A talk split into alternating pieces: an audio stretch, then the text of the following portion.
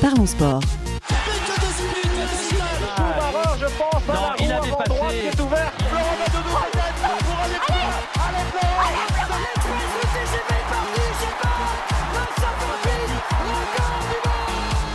Parlons sport. Une émission animée par Gilles Bombard. Bonjour à toutes et à tous, très heureux de vous retrouver dans Parlons Sport. Chaque semaine, retrouvez-nous à la radio, sur les réseaux sociaux et en podcast. Parlons Sport sur tous les terrains. Sont présents avec nous la voix éducative de la station. Julien Mathieu est là. Salut Julien. Salut Gilles, salut à toutes et tous. L'ambassadrice de l'Ovalie, c'est Camille. Salut Camille. Salut tout le monde. On a un Melbournien redevenu parisien. Aliou Alassane est là. Salut. Salut Gilles, salut à tous. Le spécialiste de la faille, Victor est présent aussi. Salut Victor. Salut tout le monde. Et nous aurons un peu plus tard dans l'émission Ryan Mudo, le coach tennis de la Verrière. Notre invité aujourd'hui, nous accueillons dans Parlons Sport l'organisateur de la deuxième édition du Plaisir Gaming, également conseiller municipal et délégué à la jeunesse au sein de la ville de Plaisir, Sébastien Orger. Bonjour Sébastien. Bonjour Gilles, bonjour à toutes et tous. Et merci d'être avec nous. Parlons sport au milieu des échanges sur plusieurs terrains aujourd'hui. Le détail avec le sommaire. Dans quelques instants, nous allons donner la parole à l'e-sport. La ville de Plaisir organise, comme il y a un an, le Plaisir Gaming. Joueurs et joueuses sont attendus le samedi 11 février prochain au Palais des Sports de Plaisir pour plusieurs tournois de jeux vidéo. Présentation de l'événement avec Sébastien Norguer, son organisateur, c'est dans quelques instants.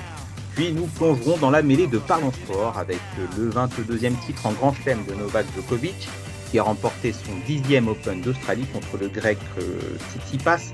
Retour sur cette finale à sens unique dans quelques minutes et bilan également du tableau féminin avec le premier sacre de la Biélorusse Arina Sabalenka au détriment d'Elena Rybakina. Du rugby dans la mêlée forcément, à quelques jours du début du tournoi, Destination, la France ira en Italie ce dimanche prochain. La revue des troupes, ça sera euh, tout à l'heure. Voilà pour ce sommaire et tout de suite, notre invité à la parole.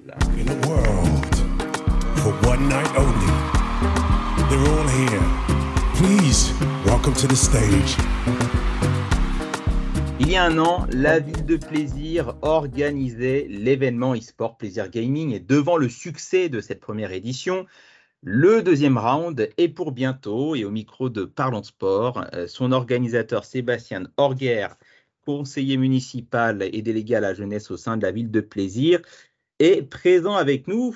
Euh, donc rebonjour Sébastien. Alors quel a été euh, votre bilan d'abord de la première édition du Plaisir Gaming, bah, qui a été quand même à chaud, on va dire, une, une réussite?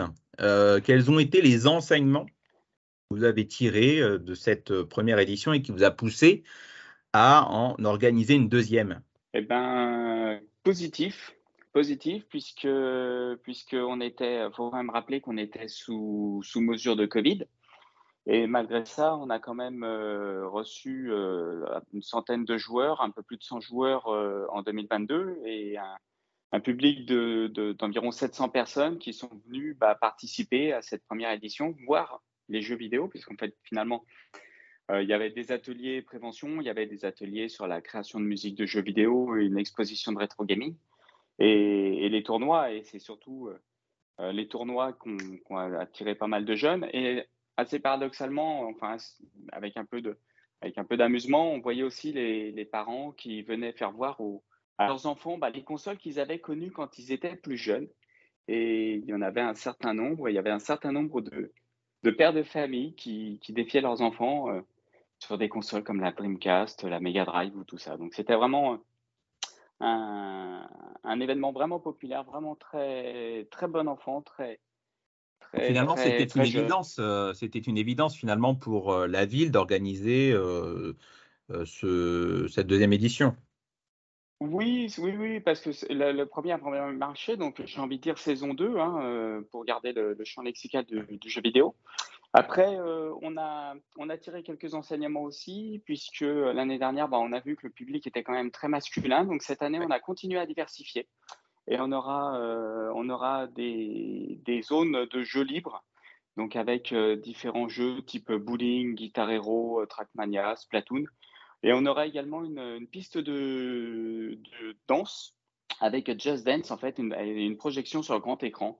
Voilà, puisque ce sont des jeux qui touchent un public en général un peu plus féminin. Donc, euh, donc on a vraiment voulu l'ouvrir davantage que l'année dernière à, à, tout type de public pour venir découvrir vraiment ce que c'est le jeu vidéo, parce que le jeu vidéo, bah, c'est pas tout, c'est pas juste être enfermé dans sa chambre et, et jouer tout seul sur son PC.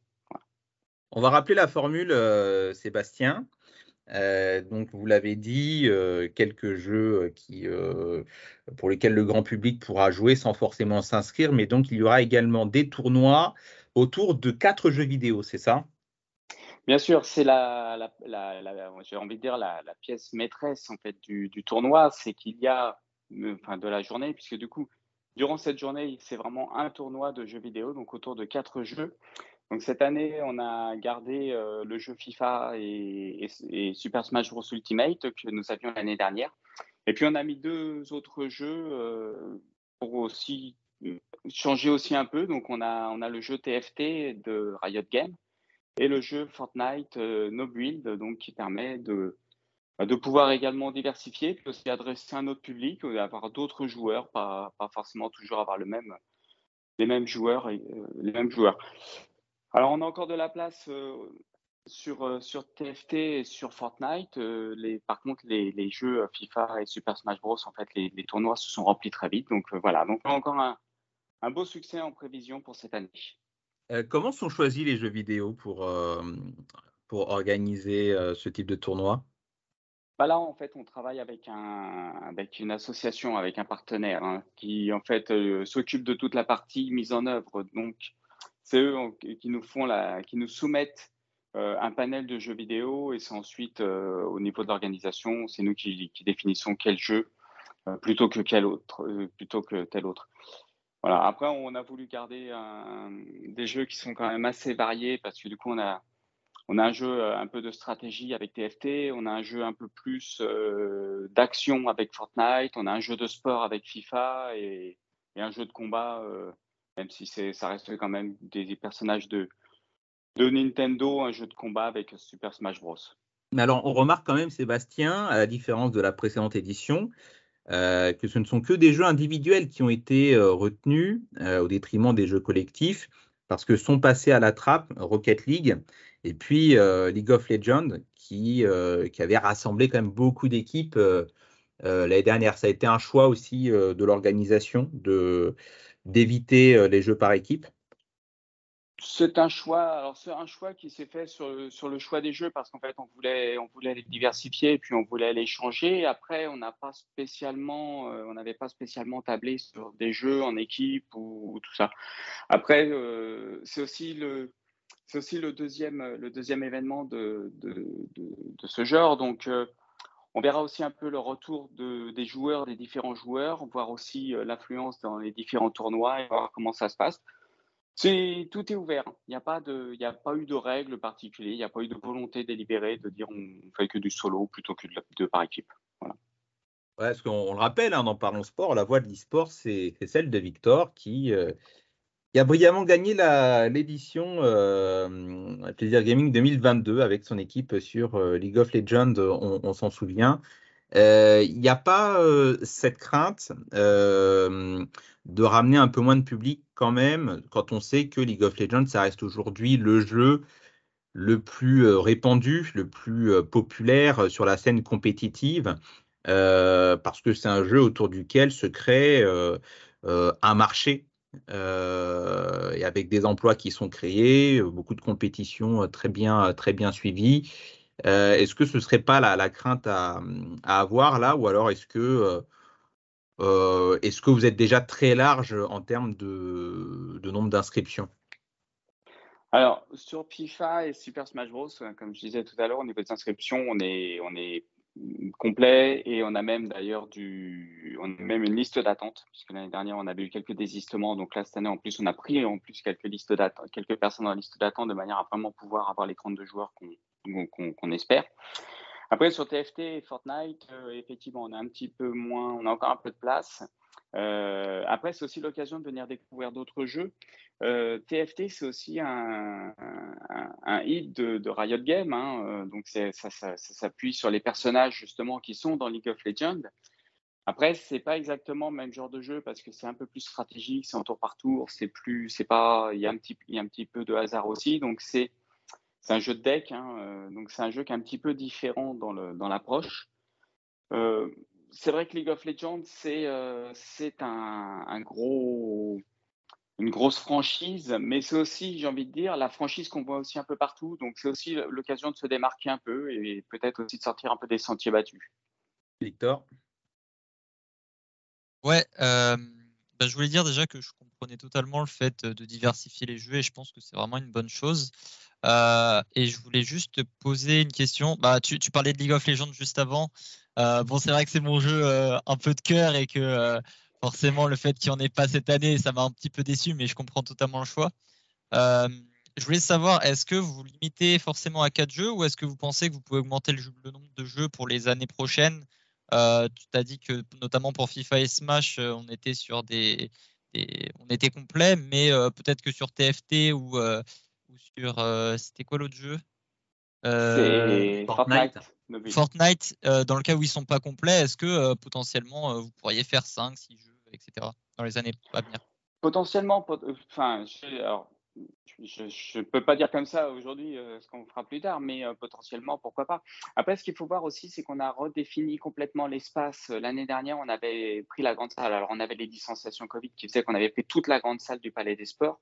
Là, en fait, on a mis les deux zones. On a, pris les deux tiers pour le, tournoi, les deux tiers de la grande salle du Palais des Sports. Et en fait, il y a un tiers de la salle qui est euh, dédié justement à cette, fameuse nouvelle zone qu'on a créée, la zone jeu libre, la zone retro gaming et la zone Just Dance. Parce que l'année dernière, tu te souviens, on l'avait, avait mis la partie, la partie en fait rétro gaming était dans le dans le hall d'entrée. C'était pas forcément super convivial. Donc là, du coup, là maintenant, on a vraiment, on va vraiment avoir des belles zones euh, avec un sens de circulation qui vont vraiment permettre aussi de pouvoir accueillir le public dans de meilleures conditions. Donc ça devrait être euh, aussi plus fluide et plus plus vivant, plus animé parce que là, les les, les, les spectateurs vont même vont avoir le gradin public, mais vont pouvoir même, quand ils vont aller dans la zone rétro gaming, être juste à côté des, joueurs, euh, des joueurs au niveau de la zone FIFA, Smash etc. Ils vont pouvoir tourner autour et voir un peu comment ça se passe. Euh, sur le choix des jeux, toujours, euh, Sébastien, je voudrais, te poser également comme question. Il y a des jeux qui sont aussi très populaires sur la scène compétitive, comme Valorant, Counter-Strike, mais ce sont des jeux où on tire sur d'autres personnes. Est-ce que c'est problématique d'avoir ce type de jeu à euh, offrir euh, à un public euh, potentiellement jeune. Oui, ça, par contre, c'est un choix délibéré. tous, les, tous les jeux type Counter-Strike, Modern Warfare, tous les jeux un peu, un peu effectivement un peu réalistes, on, les a pas, on les a écartés parce que c'est vraiment, on veut vraiment que ce soit un, un, événement qui soit familial. On veut vraiment que le parent puisse emmener son enfant de 10 ans euh, voir les jeux vidéo, voir comment ça se passe, voir ces, anciens jeux de prédilection sur les consoles de rétro gaming, etc. Donc on veut vraiment que ça reste familial. Donc on ne veut pas de, jeux un peu trop violents, si je peux dire. Euh, il y a un autre aspect aussi, c'est que on voulait, euh, et c'est pour ça que les tournois sont ouverts à partir de 15 ans, c'est qu'on ne voulait pas qu'il y ait de mélange de public. On ne voulait pas qu'il y ait un jeune de 10, 12, 14 ans avec des, jeunes adultes de 18-20 ans euh, qui ont une intensité de jeu ou un, verbiage un peu trop un peu trop route, un peu trop un peu trop hard gamer. Et, euh, c'est pour ça aussi qu'on a qu'on a mis un âge limite euh, sur la partie sur la partie tournoi. Après sur les autres activités de Just Dance, etc. Par contre là c'est complètement ouvert à tous les âges. Alors, pour élargir un peu le débat, euh, est-ce qu'il y a une réflexion euh, pour euh, aider à la constitution de clubs d'e-sport au niveau de la ville ou au niveau de l'agglomération, peut-être, comme, comme une collectivité territoriale le ferait à l'égard d'une association sportive classique avec des subventions données, avec une présence sur le forum des associations Est-ce que ce sont des nouvelles questions qu'on se pose, Sébastien? Alors, des questions que nous, nous nous posons à la ville, euh, non pas directement, j'ai envie de dire, dans la mesure où si une association se constitue, euh, elle peut faire une demande de subvention puisque la ville de plaisir subventionne en général les associations avec des projets. Il hein. faut que l'association ait évidemment un projet, un but, etc. etc. Euh, donc ça rentrerait dans le même cadre que toutes les associations hein, sportives ou, culturelles. Après, elle aurait sa place, elle trouverait sa place dans le, dans le, tissu associatif de la ville, elle aurait sa place au forum des associations, comme toutes les autres associations de la ville. Il n'y a pas de, on n'a pas de, on n'a pas de, frein à ça, en tout cas sur la ville de plaisir. Euh, on peut, il peut y avoir une association qui s'installe, il n'y a, absolument aucun problème. Après, voilà, il faut trouver l'association, il faut la monter. Et euh, ce sera avec plaisir qu'on aura une association de e-sport sur la ville. Euh, ouais, moi j'avais une question, c'est un petit peu en lien avec les, le fait d'avoir des associations et tout à l'heure tu disais qu'il y avait d'autres tournois qui se faisaient dans d'autres villes. Euh, moi, je voulais savoir de base euh, d'où elle vient cette idée de faire une LAN à plaisir, parce que c'est quand même une petite ville et la plupart du temps, on voit des LAN dans des grandes villes comme euh, à Paris, à Lyon, etc. d'où elle vient et surtout pour toi, qu'est-ce que ça apporte et comment, comment on fait pour donner aux, autres villes comme plaisir d'organiser des tournois? Parce que je connais pas énormément de villes personnellement qui, vont organiser des LAN comme, comme plaisir, comme va, va, le faire plaisir. Comment est-ce qu'on, selon toi, on peut encourager euh, à faire ça dans d'autres villes? Alors, d'où elle vient? Elle vient du fait qu'on connaissait le partenaire et avec lequel on, on, a décidé de monter ça. Donc, euh, on avait un contact, donc on a pu le, monter. Après, elle vient bah, de la volonté de, la ville aussi de, lancer ce type d'événement vraiment dédié à la jeunesse, en, direction de la jeunesse, parce que bah, notre ville fait beaucoup de choses pour les, pour les jeunes. Hein. Il y a énormément d'activités et on voulait également avoir un peu cette, cette grosse activité, ce gros, ce gros moment vraiment accès jeunesse pour la jeunesse. Et c'était vraiment une volonté de, de la ville de, de, de, monter ce type, de, ce type d'activité. Après, comment comment on, incite ou comment on fait voir, comment on met en avant ça pour les autres villes?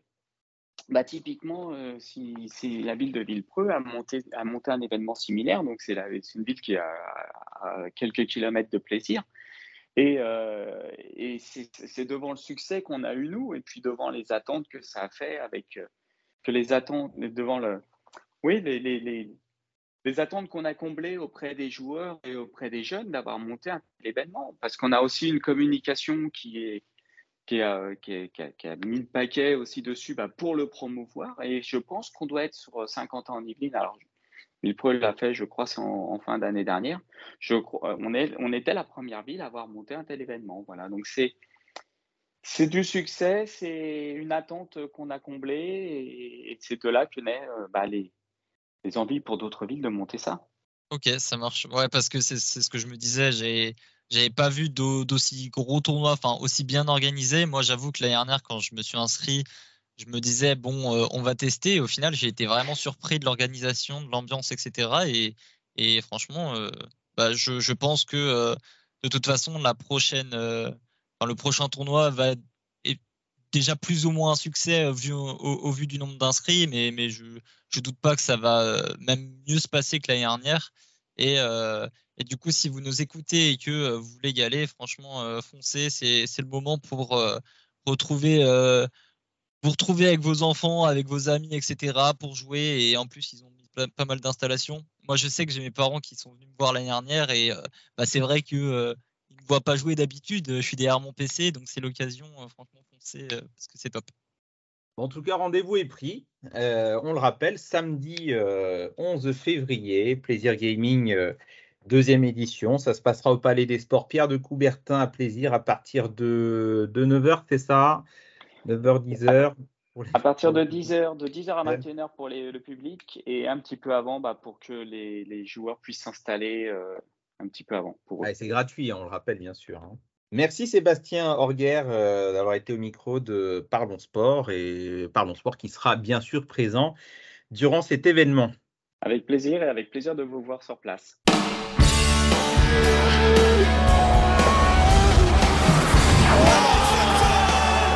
Exceptionnel geste Dans la mêlée de Parlons Sport, on va s'intéresser aux euh, vraies mêlées dans quelques minutes avec l'ouverture du tournoi des Six Nations et la France qui jouera son premier match en Italie. Match a priori euh, facile, quoique. Mais on va commencer par du tennis et la fin de l'Open euh, d'Australie. Il y a des jours où tout d'un coup, tu maîtrises tous les éléments. Monfils. Disons que moi j'essaie de faire du beau tennis tout.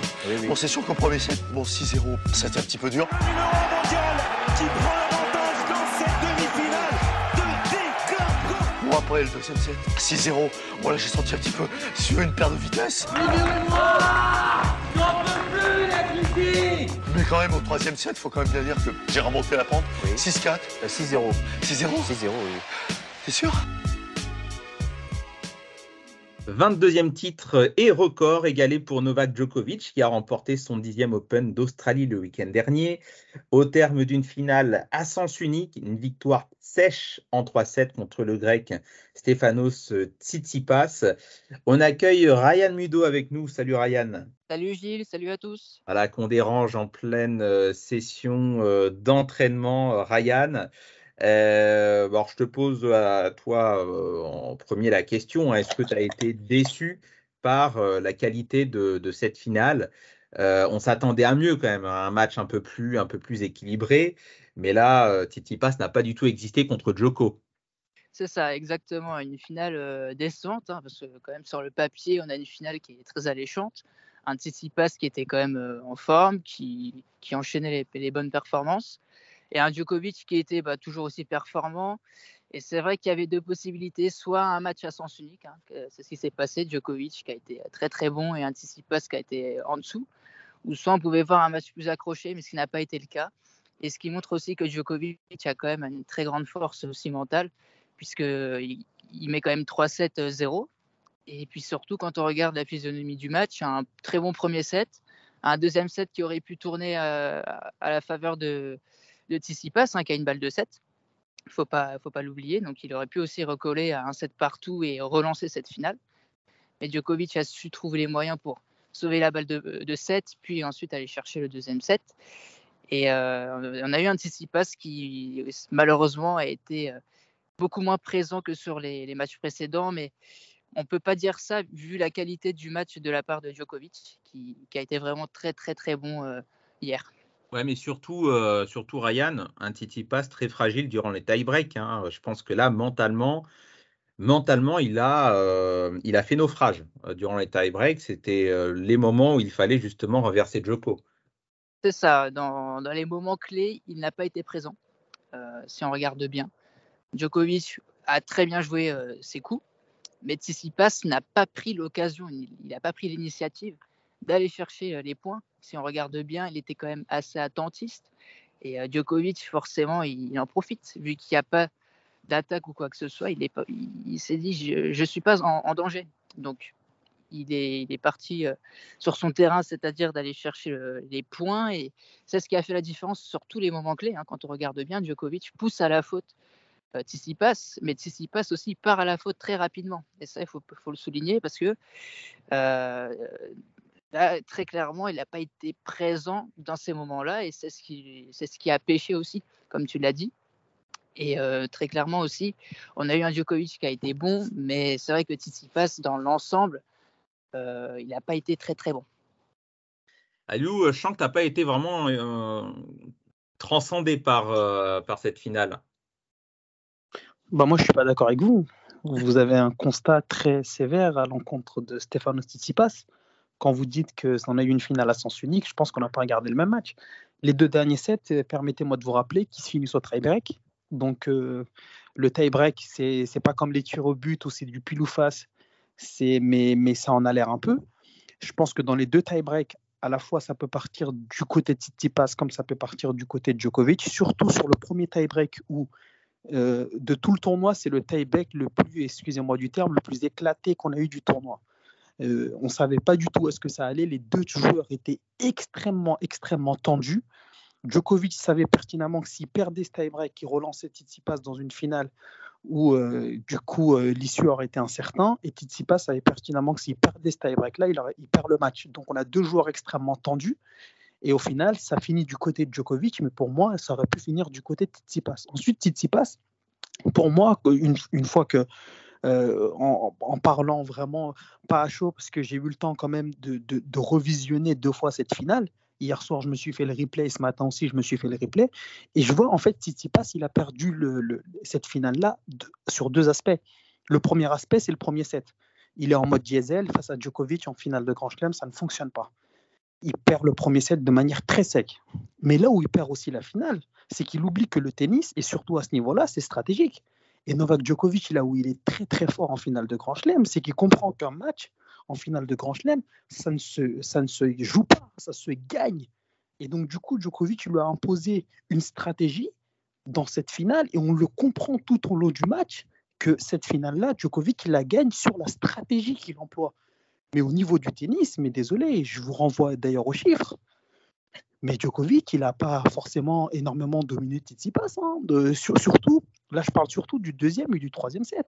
Encore une fois, je le répète, au risque de me répéter, pardon, mais euh, les deuxième et les troisième sets se finissent au tie-break. Ça peut passer d'un côté comme d'un autre. Donc ouais, moi, mais je trouve... à, à, à Liu, en fait, c'est sur la gestion des tie-breaks où on est sur des scénarios similaires. C'est-à-dire que Titi Pass euh, se fait écraser dans le début du tie-break. Vraiment, on bah, le sent, euh, on, on, sent que la pression pèse euh, sur lui. Bah, et bah, face à Joko, tu sais très bien que à la fois dans le tie-break et puis et puis même en dehors, bah, tu, tu dois donner un supplément d'âme. Tu dois, tu dois, tu dois le breaker. Le premier break de Titi Pass n'intervient qu'au début du troisième set. Et il se fait débriquer dans la foulée. Il se fait débriquer dans la foulée. et, c'est là, où je, là où je dis que effectivement, mentalement, on a un gars quand même qui jouait sa 33e finale en Grand Chelem.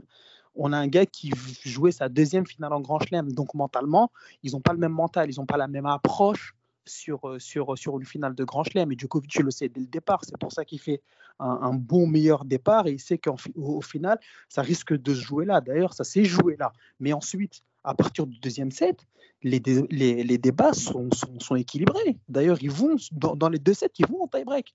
C'est ça en fait. Et dans le deuxième set, Tsitsipas, moi je vous renvoie aux chiffres. Hein. Si vous regardez les, les statistiques, Tsitsipas a dominé Novak Djokovic dans le deuxième set. Il dans le deuxième set, il aurait davantage mérité de gagner ce, ce, set. Malheureusement, le tennis ne se juge pas au prisme des, des, des, des statistiques. Et Tsitsipas en a on, il en a vu ses dépens. Mais clairement, moi, je trouve que hier, Stéphane Tsitsipas, le score ne reflète absolument pas, les, les 3-7-0 ne reflètent absolument pas la physionomie du match. Il aurait mérité mieux. Et moi, je pense clairement, si Tsitsipas tient son break d'avance dans le troisième set et réussit à gagner le quatrième set, on est dans une toute autre finale. Mais je ne sais pas si vous avez vu à quel point Novak Djokovic, hier, il était euh, mentalement, il était, il était stressé, quoi il était vraiment stressé. Et moi, Ryan, je... Ryan tu es, es, en fond de cours. Euh, Dis-nous combien de fois tu as fait le replay de, de, la finale Très honnêtement, je l'ai fait une fois, euh, hier, euh, hier soir. Ah, aussi. vous êtes chaud quand même. Hein. Mais euh, pour moi, ça change pas trop la physionomie parce que je reprends sa première finale à Tsitsipas en Grand Chelem, donc à Roland Garros, contre Djokovic. On, ok, c'est une autre surface, c'était une autre ambiance il n'y avait pas forcément les mêmes enjeux, mais juste dans le comment dire dans le dans le match en fin de compte, on avait un Tsitsipas qui là pour le coup première finale a fait son match et là on a un deuxième match hier où j'ai pas retrouvé justement ce Tsitsipas là qui qui était tranchant, qui qui allait chercher les points et qui osait. Là, on avait plus un Tsitsipas. Je reviens juste sur les moments clés, pas sur le match dans l'ensemble, sur les moments clés. Il n'a pas été assez tranchant. Et on sait très bien qu'en finale de Grand Chelem, et encore plus face à Novak Djokovic, si on ne va pas chercher les points sur les, les moments chauds, c'est compliqué de pouvoir les gagner. Oui, Exactement, a... Ryan, mais alors je, je, dirais même, le tennis de Tsitsipas, c'était un, un, tennis euh, assez scolaire finalement. Il faut donner plus quand tu as Djoko en face de toi en finale. Bah, c'est ça. En fin de compte, on, on, a vu en fait, le, comme disait Aliou, hein, les deux joueurs étaient très tendus, ça c'est vrai. Il y en a un qui a mieux géré ce côté-là, c'est normal. Il y a aussi l'expérience qui joue. On a Tsitsipas, deuxième finale de Grand Chelem face à Djokovic. Euh, on parle d'un joueur qui a, qui a 22 Grands Chelem, qui en avait 21 hier avant de gagner. Mais là, encore une fois, c'est de l'expérience. Mais sur le terrain, on avait un Tsitsipas qui, oui, c'était un, un tennis scolaire, comme tu le dis, mais on le sentait quand même assez fragile et pas forcément serein. Et ce qui a fait la différence aussi, parce que même si Djokovic était très tendu, mais il n'a pas montré à un moment donné dans son jeu qu'il y avait euh, une petite faille. Alors que Tsitsipas l'a montré. Mais, ouais, mais moi, j'aimerais juste vous dire que Tsitsipas, hier, il ne pouvait pas faire mieux. Hein. Il, était à son max. Il ne pouvait Il pas est- faire mieux parce qu'il a eu un Djokovic qui était très bon, Mais certes, en face de. mais en- il n'a en- pas réussi à trouver la solution en fin de compte. Et on Oui, a, mais la- en fait- la- la- moi, j'ai plus l'impression, Ouais. c'est la mienne, hein, mais Ouais. Ok, il n'avait pas de solution, mais c'est surtout, on n'a pas vu à un moment donné s'il n'a pas essayé autre chose en fait. On, on a plus eu l'impression qu'il est resté dans son jeu. À un moment donné, ça a mieux marché parce qu'il a été chercher un petit peu plus les points, mais par contre, on n'a pas vu de vrais changements. C'est Mais- ça que je, que je Mais vois. là. Ryan, Ryan, je ne sais pas si tu te souviens, au début de tournoi, moi je l'avais dit, Tsitsipas, son problème, c'est que il est très bon service, mais il est nul en retour. Tsitsipas, c'est pas, c'est pas un joueur qui, en retour, euh, il fait énormément de break et tout. Ça, déjà, c'est une lacune pour lui. Et hier, il était face à un joueur bah, qui servait très bien, premièrement. Et Djokovic sait très bien que c'est pertinemment qui il a en face de lui, qui il a de- de- derrière, le, euh, derrière le filet ad- adverse. Et il sait que Tsitsipas, bah, c'est pas un énorme retourneur. Donc Djokovic a énormément varié sur les services. Mais dans le jeu, Tsitsipas, hier, il ne pouvait pas faire mieux. D'ailleurs, moi, je trouve qu'hier, il, est, passé sur un cran au-dessus, mais il ne pouvait pas faire mieux. Il n'a pas les armes pour faire mieux tennistiquement parlant. Qu'il aille titiller Djokovic au point euh, d'aller deux fois dans les deux derniers sets au tie-break, pour moi, c'était un plafond de verre. Il ne pouvait absolument pas faire mieux. Moi, pour moi, hier, euh, Ouais, si mais ça avait il été lui a manqué quoi finalement à Liu? Parce que Tsitsipas, il a quand même déjà battu euh, Djokovic. Alors pas sur des finales de Grand Chelem, bien jamais sûr, un mais grand chelem. Mais il- jamais un grand chelem. oui. Mais, mais alors, il- concrètement, il lui manque quoi là face à Djoko? Bah, déjà, que, euh, face à Djoko, et de toute façon, que ce soit face à Djoko ou face à un autre, on voit souvent ces Tsitsipas. Son problème, c'est quoi? Le problème, il n'est pas au service. Il a un très bon jeu, il n'est pas au service. Sur le fond de cours, il est bien. Euh, le filet, il arrive à tenir son filet, mais c'est sur ses jeux de retour. Quand tu regardes ses dernières défaites à Tsitsipas, euh, il perd contre qui? Il perd contre gars qui, qui sert super bien. Euh, des gars qui l'emmènent dans des, dans des moments chauds, dans des tie-breaks, et à un moment donné, bah, quand tu vas au tie-break, c'est pile ou face, j'ai envie de dire. Enfin, c'est un peu caricatural, mais c'est un peu comme ça. Quand tu regardes toutes ces défaites, ça a été un peu ça. Tsitsipas, aujourd'hui, l'arme qui lui manque dans son tennis, c'est le retour. Alors moi, je, juste Ryan, ouais, d'accord avec ça? finir sur un point. C'est, euh, tu l'as dit justement à Liu un un peu avant, c'est surtout la bataille stratégique en fin de compte où là, il a totalement perdu. Parce que si on regarde bien euh, niveau euh, tactique, on voyait qu'il n'avait aucune solution. Et Djokovic, justement, a utilisé une autre stratégie que, que lors des matchs précédents face à Tsitsipas. C'est ça qui a beaucoup changé aussi, parce que Tsitsipas ne s'y attendait pas, forcément. Et sur le coup, on rajoute le stress, le que le match dure un peu. Ça joue énormément, ces facteurs-là. Mais surtout, Et Ryan, le, plus gros facteur, c'est le changement de tactique. Et ça, pour moi, c'est quand même primordial. Est-ce qu'on arrive quand même sur un on s'attend quand même à avoir une tactique de base? Et là, il a changé sa stratégie, Djokovic. Ça aussi, Et il faut le avant. Et, et Ryan, je te rajoute juste un truc sur Tsitsipas. Djokovic, hormis Vavrinka, tous les joueurs qui ont, hormis Vavrinka, clairement, tous les joueurs qui ont un revers à une main, mais lorsqu'il les affronte, il s'amuse. Parce qu'il sait très bien que la lacune, elle est là. Le revers à une main, aujourd'hui, il ne fait mal à personne. Et donc, du coup, au début du match, Djokovic, qu'est- qu'est-ce qu'il faisait? Il faisait que pilonner le revers à une main de Tsitsipas. C'est pour ça qu'en début de match, Tsitsipas a été énormément, mais énormément en difficulté. Et lorsque Tsitsipas essayait de tourner sur son coup droit pour que, euh, pour que le revers de Djokovic ne tombe pas sur, euh, sur, euh, sur son revers à une main, il ouvrait le cours, ça permettait à Djokovic, il a fait deux ou trois longues lignes et il s'est dit bah, ça n'allait pas. Et on voyait Tsitsipas se taper les cuisses aussi pour se dire qu'il fallait qu'il bouge mieux son jeu de jambes. Il a réglé, il a réglé ce problème-là en début de deuxième set, mais le problème c'est que le mal était déjà fait. Donc, tactiquement et stratégiquement, Djokovic, lorsqu'il joue ce genre de joueur, il sait pertinemment où est la faille et il appuie là. Et du coup, hier, ça a fait mal. Et pour revenir, on a beaucoup parlé de Tsitsipas, mais franchement, masterclass Djokovic quand même. Dixième titre à Melbourne, 22e titre du Grand Chelem. Il a réglé ses comptes aussi avec l'Australie parce que en fin de match, il a été très très très très ému. Euh, il a pleuré comme jamais. Alors qu'il venait, c'est comme comme s'il venait de gagner son premier titre du Grand Chelem alors que c'était le 22e. Et en fait, il y a beaucoup de choses qui sont remontées à la surface.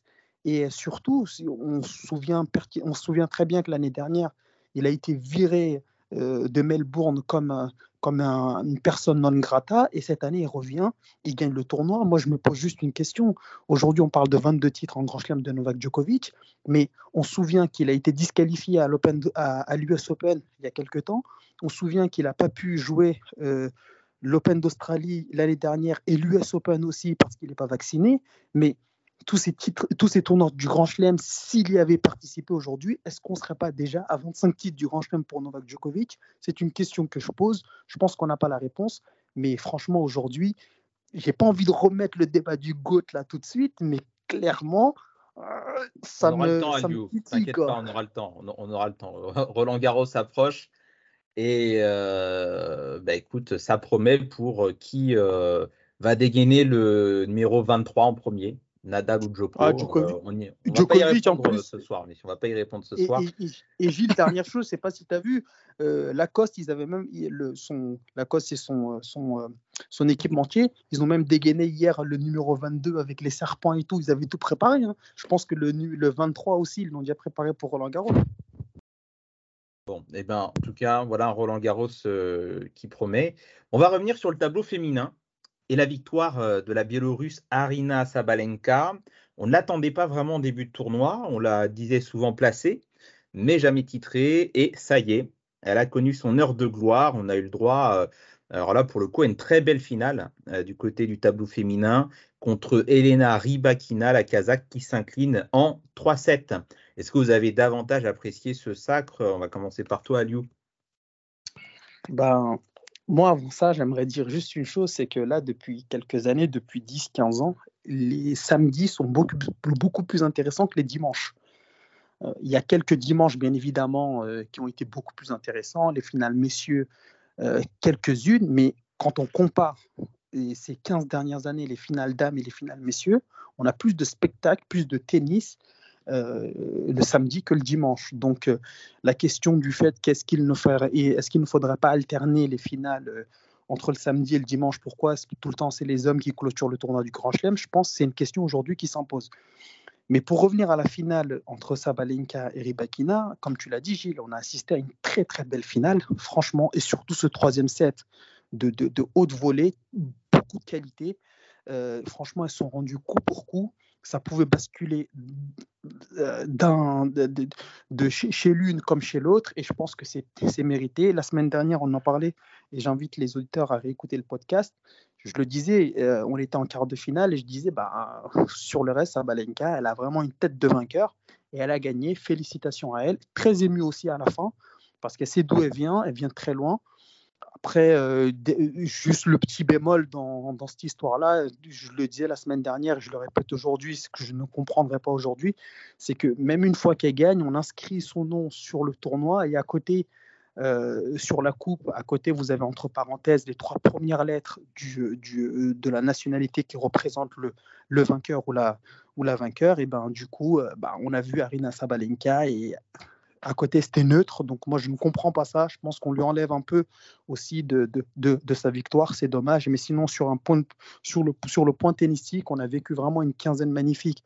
Tableau féminin, je pense qu'on Ouais, a vécu. enfin, juste avant de, que, que tu nous dises euh, enfin, ton ressenti global euh, sur cette finale, euh, Ryan, euh, Rybakina Sabalenka, est-ce que là aussi on n'a pas eu une Sabalenka un peu prise par l'enjeu dans le premier set On a l'impression qu'elle a vraiment euh, haussé son niveau de jeu dès le deuxième set euh, face à Rybakina euh, qui était euh, aussi très présente. hein. mais est-ce que vous ne seriez pas d'accord pour dire que ça s'est vraiment joué sur le service? Parce que service très agressif de, de Sabalenka, premier set, beaucoup de double, de double fautes de la part de la Biélorusse, mais elle a vraiment réglé la mire dès le deuxième set, Ryan. Bah, c'est exactement ça. Déjà, très très belle finale hein, pour revenir sur, sur ça. Très beau match. Et euh, on a eu une Sabalenka en effet qui, qui était un peu tendue au début parce qu'elle était quand même attendue. Et une Rybakina qui a très bien commencé, mais elle a déjà joué une finale de Grand Chelem aussi, il faut le rappeler. Donc elle a un peu plus d'expérience qu'une qu'une Sabalenka sur ce genre de match-là. Elle a même gagné un Wimbledon. Et elle a, hein, elle a hein. gagné à. Wimbledon, tout à fait. Et donc, on voit qu'il y a une meilleure gestion au début. Et en fin de compte, elle s'est un peu plus relâchée dans le deuxième set parce que je pense qu'elle s'est dit, en fin de compte, j'ai plus à gagner qu'à perdre. Et, Ça s'est vu tout de suite, parce que justement, elle a repris euh, tout de suite euh, le, deuxième set. On l'a sentie euh, plus agressive et, justement à faire moins de fautes aussi. Et donc d'être plus percutante dès le service. Et on sait très bien que dans le circuit féminin, le service est important parce que les joueuses, de manière générale, sont agressives au retour. Donc si on n'a pas un très bon service, c'est un peu compliqué. Et Sabalenka, c'est quand même son arme principale. Elle est grande, elle est puissante. Et donc si on a un service qui n'est pas très performant, ça joue beaucoup sur, euh, sur la performance. Donc, euh, heureusement pour elle qu'elle a su changer les choses dans le deuxième set et puis même dans le troisième set d'ailleurs, justement pour aller chercher euh, la victoire et surtout un dernier jeu qui était quand même fantastique entre les balles de Mathieuvé et puis Ribakina qui a une ou deux occasions aussi derrière. Ça, on, a, on assisté à un très très beau match en tout cas. Bon, est-ce qu'elle peut durer dans le temps maintenant, euh, Sabalenka, parce qu'on a vu les taulières là euh, annoncées euh, qui ont chuté les unes après les autres, Zviatek, Caroline Garcia, Pegula, Onjaber. Euh, est-ce qu'on n'est pas là encore au début d'un nouveau cycle d'instabilité? Vous connaissez mon point de vue là-dessus. Hein. Un circuit WTA qui n'est pas porté par une grande figure, c'est de nature à fragiliser le tennis féminin, de mon point de vue. Aliou? Bah, on vit la même chose dans le tennis masculin. J'ai envie, envie de te dire, dans le tennis masculin, on assiste juste à un, big one. Enlève Djokovic, et derrière, il n'y a aucune stabilité. On le voit, Carlos Alcaraz a été numéro un mondial avec combien de points? Il me semble il a été numéro un mondial avec 3-4 000 points. C'est le ah, numéro un mondial. Il n'a rien gagné. Moi, je te parle vraiment de, gagner les tournois qui comptent. Euh, en, Grand Chelem, t'as qui? Derrière Djoko et Nadal T'as que Medvedev cette instabilité-là, je suis en train de te dire, cette instabilité-là aujourd'hui, elle, n'est pas seulement dans le tennis féminin, elle est aussi dans le tennis masculin. Une fois que tu enlèves Djokovic. C'est pas la même chose. Ah, bah, si, désolé. Bah, Sur les 20 derniers grands chelems féminins, on a peut-être une quinzaine de noms différents au bah, palmarès. Enlève-moi et, regarde, moi, je, moi, je, moi je, je transpose ça au tennis masculin. Je te dis, par exemple, les Master 1000 qui sont les tournois aujourd'hui de deuxième catégorie derrière les tournois du Grand Chelem où Rafa Nadal et Novak Djokovic aujourd'hui clairement ne s'alignent plus trop. Et tu vois que sur les 9 Master 1000 de l'année dernière, il me semble qu'il n'y a pas un joueur qui en a gagné trois, il y a un joueur qui en a gagné deux, il me semble, et, l'année d'avant, pareil. Donc je suis en train de te dire que cette instabilité-là, elle vaut pareil sur le tennis masculin, sur le tennis féminin. Mais pour revenir à ta question, aujourd'hui, Arina Sabalenka, elle est numéro 2 mondial. Euh, lorsque le tournoi commence, elle est numéro 5, elle est tête de série 5. Elle gagne trois places. Je ne pense pas qu'il y aura une forme d'instabilité. Il faut savoir qu'aussi qu'elle joue la finale du Master qu'elle perd contre Caro Garcia. Donc ça prouve quand même que quand même Arina Sabalenka ne vient pas de n'importe où. Ensuite, euh, depuis le début de l'année, elle n'est pas battue, donc elle a tenu son rang. Et je pense qu'effectivement, ces cinq-là, à savoir euh, Iga Swiatek, euh, Arina Sabalenka, Caroline Garcia, Jessica Pegula et Ons Gaber, je pense qu'elles vont dominer le tennis cette année. Et tant mieux pour le tennis. Il y a Ribakina aussi qui est là, qui, qui, euh, qui va continuer à monter. Je ne pense pas qu'à Roland Garros qu'elle puisse faire quelque chose, mais elle sera attendue à Wimbledon. Donc non, quand on parle d'instabilité dans le tennis féminin, je pense que je ne suis pas du tout d'accord avec toi, Gilles. Ah, mais le, le problème, Aliou, c'est que là, tu nous cites euh, des noms. Mais il y a un an, on disait à chaque fois, euh, quand on se projetait sur le futur, du circuit, on était sur des noms différents. On citait qui? On citait Sakari, on citait Coco Gauff, on citait. Euh, Mais on les cite encore. Euh, Kreshikova, enfin, et puis comme Raducanu, enfin, et puis Raducanu qui a complètement disparu des radars. Gilles, l'année dernière, au début de l'année, Raducanu, personne ne citait Raducanu. Euh, Kreshikova, pareil. Au début de l'année dernière, on citait qui? On citait Ashbarty, qui entre-temps a pris, a pris sa retraite, ouais. Iga Swiatek, euh, Ons Diaber, Arina Sabalenka, moins Caroline Garcia, parce qu'elle venait très loin et elle a fait, une remontée dans le classement. Coco Gauff, cette année, qui a fait un très bon tournoi aussi, il faut pas l'oublier, malgré qu'elle soit pas au final. Jessica Pegula, moi j'en parle depuis le début de l'année dernière en disant qu'il fallait avoir un œil très attentif sur elle. La preuve, aujourd'hui, elle est dans le top 5. Non, franchement, aujourd'hui, euh, je pense que lorsqu'on parle tennis, souvent on s'attarde sur Nadal et Djokovic en pensant que le tennis s'arrête à Nadal et Djokovic. Non, le tennis ne s'arrête pas à eux et il y a beaucoup de commentateurs et commentaires aujourd'hui qui commentent le tennis féminin de manière négative alors qu'ils ne jettent absolument pas un œil sur les tournois sur le classement et sur les joueuses, et derrière qui nous disent que le tennis féminin c'est ennuyeux. En plus de ça, il n'y a pas de stabilité. Non, je suis pas d'accord, c'est pas ennuyeux. D'ailleurs, les dernières finales de Grand Chelem chez les femmes sont plus intéressantes que celles qu'on a eues chez les hommes, premièrement, et deuxièmement, il y a de la stabilité. La preuve, euh, 11 Gabber joue euh, la finale à Wimbledon, derrière elle joue la finale à l'US Open. Euh, Iga Swiatek l'année dernière gagne deux tournois du Grand Chelem. Ribakina joue la finale à Wimbledon, la gagne. Cette année, on la revoit en finale à l'Open d'Australie. Si ça, c'est pas de, la stabilité, je sais pas ce qu'on appelle la stabilité. Alors, avant de libérer Ryan qui, euh, est en plein entraînement, euh, on, va clôturer la, page tennis, mais juste Ryan, euh, c'était aussi euh, la fin de l'Open de la Verrière ce week-end. Est-ce que tu peux nous dire un mot sur euh, les vainqueurs? Oui, alors bah déjà un tournoi qui s'est très très bien déroulé pour, commencer. Donc chez les femmes, c'est la deuxième tête de série qui a gagné le tournoi. Donc c'est pas forcément une surprise vu que la, tête de série numéro 1 s'était blessée juste avant le tournoi. Malheureusement, donc c'était elle qui était la favorite du tournoi. Donc chez les femmes, on avait à peu près une trentaine de participantes. La semaine dernière, j'avais dit euh, on était entre 20 et 30, mais là on était euh, plus dans une trentaine. Et donc chez les hommes, très très beau match aussi de, des quarts de finale jusqu'au, bah, jusqu'à la finale d'ailleurs.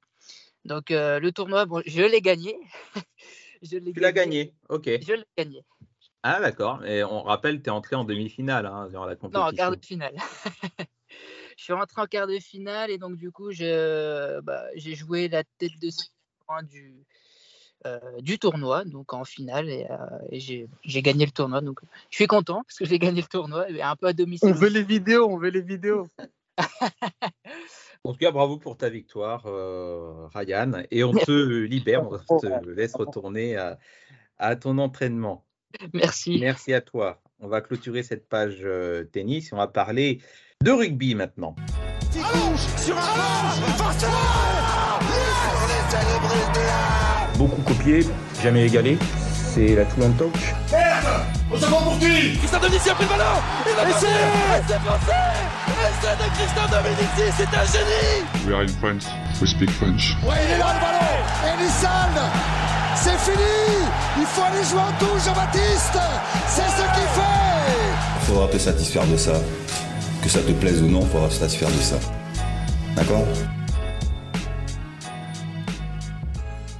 Le 15 de France se remet en ordre de bataille dès ce mois de février. C'est le début du tournoi Destination. Les Français restent sur une victoire et un grand chelem, on le rappelle, et sur 13 victoires consécutives également sur tout, euh, toute compétition confondue. Et l'Italie sera le premier obstacle. Alors, est-ce une bonne entrée en matière pour l'équipe de France, le fait d'avoir un adversaire largement à sa portée ou alors est-ce qu'on est directement face à un match piège, Camille? Je pense que c'est un petit peu les deux, dans le sens ça va nous permettre de se remettre en route tranquillement, parce que même si ça va faire deux semaines à la fin de, de, la semaine là qui passe que les Bleus sont ensemble, il ne faut pas oublier qu'ils n'ont pas joué ensemble depuis le mois de novembre. Donc, le temps de se remettre en route aussi, ça va faire du bien. On a vu aussi euh, à la tournée que les joueurs avaient du mal à se remettre ensemble, etc. Donc, ça peut euh, permettre aux joueurs de bien se retrouver, de retrouver leurs automatismes. Et puis, euh, le fait qu'il y ait quand même une belle progression, une belle émulation dans l'équipe d'Italie, ça fait que ne faut pas non plus se, se, reposer sur nos lauriers et ça va stimuler aussi le 15 de France dans sa quête de première victoire dans le tournoi. Euh, ce serait quoi pour toi le match, euh, idéal pour un match de d'entrée, un match de reprise euh, pour l'équipe de France? Qu'est-ce que tu attends concrètement, outre, outre le score, peut-être en termes de jeu? En termes de jeu, que déjà ça arrive à avancer devant, dans le sens où il faut que le 8 de devant arrive à dominer le 8 italien pour que après derrière ça puisse envoyer du jeu plus simplement, puis euh, limiter les fautes euh, de main déjà, puis la discipline aussi. Et, euh, parce que c'est ça qui va faire la différence sur les matchs. Après, ça va être le... si on arrive à pas faire de fautes bêtes, si on arrive à tenir des ballons, à faire des, des lancements de jeu propres, puis ça va la conquête aussi, ça va être important. la mêlée, la touche, va falloir se régler. Donc, c'est des secteurs clés qui vont faire que en fait, le match doit être propre. Parce que justement, comme c'est une équipe euh, qui est quand même en dessous du niveau de l'équipe de France, euh, il faut en profiter pour mettre en place tous les éléments qui pourront servir à aller chercher des victoires à l'extérieur, puisqu'il y en a quand même trois cette année. Ouais, alors si on regarde l'Italie sous l'angle des stats, bon, on s'aperçoit que l'Italie arrive très souvent en dernière position lors des tournois de destination avec beaucoup de cuillères de bois. On le rappelle, hein, c'est le fait de perdre tous ses matchs lors des tournois. Donc ça arrive très souvent à l'Italie. L'Italie qui a aussi, enfin qui n'a plus ces, grandes légendes du rugby italien qu'on a connues, Sergio Parisse par exemple. Mais on a quand même un joueur bah, que tu connais puisqu'il joue au Stade Toulousain, Camille, Ange Capozzo, qui a d'ailleurs marqué un, essai spectaculaire avec Toulouse le week-end dernier. Est-ce, que, c'est une arme pour l'équipe d'Italie qui peut nous faire déjouer? Oui, c'est une arme, ça, c'est, faut pas, faut pas non plus euh, se, voiler la face. Ils ont une ligne de trois quarts qui est extrêmement performante. Il y a aussi euh, leur ouvreur euh, qui joue à Montpellier, Garbi, qui est, très bon dans, l'animation. Puis, puis on, enfin, faut pas se cacher, hein, Capuzzo a fait des misères à toutes les défenses de l'hémisphère sud pendant le, la tournée, et ne serait-ce que depuis qu'il est en fait en équipe d'Italie. Après, la France euh, garde quand même un avantage parce que euh, beaucoup de Toulousains dans une de trois quarts euh, adverse. Donc, je pense que certains joueurs arrivent à comprendre aussi comment le contrer en le voyant évoluer tous les jours. Après, c'est aussi à double tranchant puisque Ange Capuzzo connaît aussi plus certains joueurs en face. Ouais, et donc ça, ça, peut se retourner contre lui, puisque avec une majorité de joueurs toulousains contre lui, bah, comme tu le dis, ils le connaissent. Euh, pour, pour revenir sur euh, l'équipe probable qui affrontera euh, l'Italie du côté du, 15 de France, est-ce qu'on a un doute là sur la présence d'Antoine Dupont ou pas à la mêlée? Non, je pense qu'il n'y a pas de doute. Il est parti pour des raisons personnelles. Donc, ce c'est pas des pépins physiques, etc. Donc, je pense qu'il tiendra sa place. En plus, il n'y a pas de communiqués qui ont été, qui, ont été faits pour dire que le capitaine changeait. Donc, il n'y a pas de doute pour moi sur le fait qu'il portera le numéro 9 dimanche. Ouais, bon, enfin, sans, sans vouloir dénigrer Nolan Le Garec, enfin, ce serait quand même bah, assez. déjà, la, déjà, la place qu'il a, c'est fou. Il passe de appeler, mais pas du tout sur les feuilles, et même relâché dans la en fin de semaine au mois de novembre, à là, être la doublure d'Antoine Dupont, c'est exceptionnel pour lui. Il va vraiment profiter là de la blessure de Lucu et c'est lui qui a sa carte à jouer là pour l'instant euh, pendant le tournoi. Ouais. Alors pas de doute euh, au niveau de, l'ouverture, ça sera euh, Ntamak. Par contre, au niveau de la place attitrée à l'arrière, numéro 15, plutôt Ramos ou Jaminet pour toi Camille Là, on est plutôt sur un balotage favorable Thomas Ramos. je crois qu'on en parlait d'ailleurs la semaine dernière. Ouais, moi, je suis une fervente partisane de Thomas Ramos. Euh, c'est un joueur que j'aime beaucoup, qui est bon dans tous les secteurs de jeu. Après, je comprends aussi la logique euh, de le mettre en remplaçant, étant donné qu'il peut couvrir euh, le poste d'arrière et de trois quarts, enfin, et de d'ouvreur, pardon. Mais c'est vrai que quand il y a déjà Jalibert sur le banc, c'est un peu gâcher son talent. Alors oui, Melvin Jabignet est très bon. Il y a toute une sorte de hype autour de lui.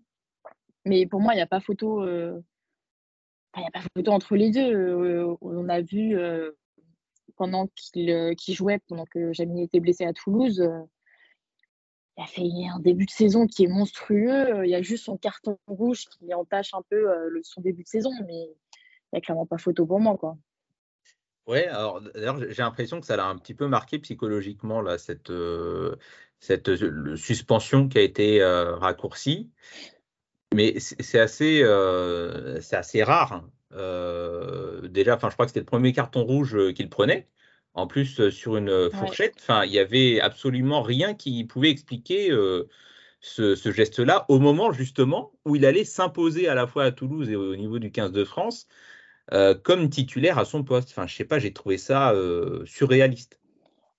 Euh, bah, moi, j'ai pas vu ce match-là, mais je sais que lui dément formellement. Il a toujours démenti avoir mis euh, une fourchette, alors que les joueurs savent très bien que quand ils admettent devant la commission qu'ils sont en tort, ils peuvent obtenir euh, des, des, réductions de sanctions. Ouais. Donc, euh, franchement, je sais pas. euh, Tu, tu peux juste nous rappeler, c'est quoi une fourchette techniquement? Euh, bah, une fourchette, c'est tout simplement euh, mettre les doigts dans les yeux de son adversaire, et ce qui est totalement interdit puisque ça peut être dangereux. Parce que bon, on va pas dire que sur un terrain, déjà, il y a des conditions sanitaires qui soient excellentes, hein, et puis même, euh, c'est pas agréable, quoi. Enfin, c'est de l'anti-jeu. Et puis c'est très sévèrement sanctionné. hein. Oui. Bah, Voilà, tout il y ce a- qui est euh, qui peut vraiment entacher euh, la santé des joueurs, c'est vraiment très encadré et, et c'est vraiment sanctionné de manière euh, enfin, forte. On l'a bien vu cet automne avec euh, la sanction d'Antoine Dupont. Ouais, ouais, et puis enfin, même dans le passé, on a déjà eu des sanctions euh, qui pouvaient aller jusqu'à un an de suspension pour des fourchettes. C'est, euh, enfin, en tout cas, euh, Ouais. euh, le board ne euh, blague pas avec ça. Hum, Et, alors, peut-être un doute là sur la ligne euh, au, au niveau, euh, au niveau des trois quarts, sur l'aile, euh, puisque c'est Ethan Dumortier qui est pressenti pour connaître sa première cape. Le joueur du Loup, meilleur marqueur du top 14. Est-ce est-ce qu'il faut lui donner sa chance là maintenant en vue du mondial, au regard de la saison qu'il fait? Euh, oui, c'est possible qu'il ait sa chance parce que, euh, au vu de la saison qu'il fasse, parce que c'est l'Italie. Après, est-ce que il va, Fabien Galtier va pas opter la, la logique inverse, c'est-à-dire de mettre Gabin Villiers titulaire, Ouais, qui euh, le faire jouer, le faire jouer comme il a joué à Toulon titulaire euh, jusqu'à environ la 60e et après laisser sa chance à Dumortier. Mm. Euh, Gabin Villiers, ça reste une valeur sûre, euh, donc euh, c'est à voir, c'est les deux possibilités. Moi, je pense qu'il fera jouer Gabin Villiers. Après, c'est parce que c'est dans la, sa logique.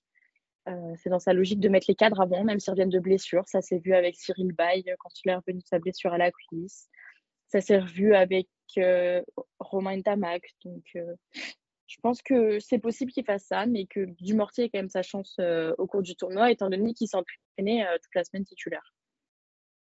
Ouais, donc en potentielle première sélection euh, de Dumortier euh, dimanche contre, l'Italie. Pour finir, Camille, euh, bon, on va se, prêter au jeu des pronostics. Tu vois une victoire large, une victoire très étriquée, ou bah, j'imagine pas que tu vois une, une défaite contre l'Italie. Non, je vois pas. Je pense qu'il y aura, pas de manière précise, mais il y aura dans environ euh, 30 à 20, je pense.